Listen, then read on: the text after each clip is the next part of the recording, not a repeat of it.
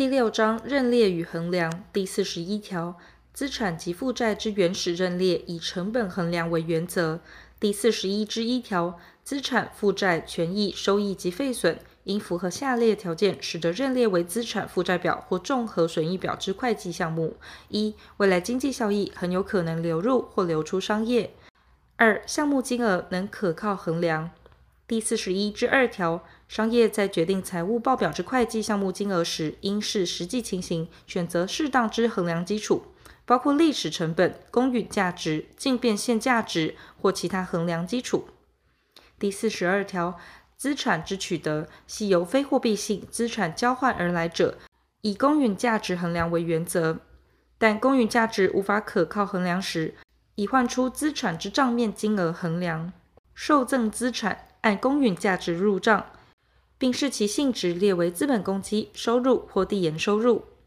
第四十三条，存货成本计算方法得依其种类或性质，采用个别认定法、先进先出法或平均法。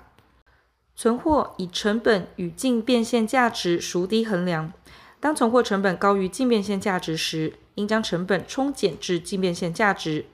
冲减金额应于发生当期认列为销货成本。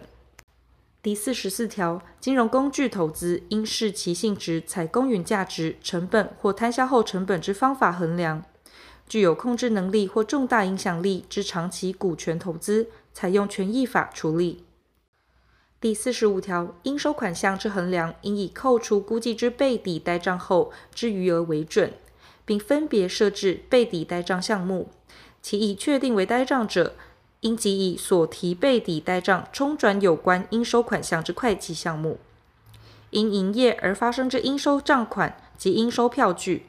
应与非因营业而发生之应收账款及应收票据分别列示。第四十六条，折旧性资产应设置累计折旧项目，列为各该资产之减项。资产之折旧应逐年提列，资产计算折旧时应预估其残值。其一折旧方法应先减除残值者，以减除残值后之余额为计算基础。资产耐用年限届满仍可继续使用者，得就残值继续提列折旧。第四十七条，资产之折旧方法宜采用平均法、定率递减法、年数合计法、生产数量法、工作时间法或其他经主管机关核定之折旧方法为准。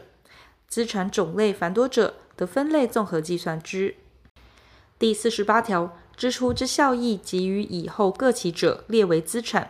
其效益仅给予当期或无效益者，列为费用或损失。第四十九条，递号资产应设置累计折号项目，按其提列折号额。第五十条，购入之商誉、商标权、专利权、著作权、特许权及其他无形资产，应以实际成本为取得成本。前项无形资产自行发展取得者，以登记或创作完成时之成本作为取得成本；其后之研究发展支出应作为当期费用，但中央主管机关另有规定者，不在此限。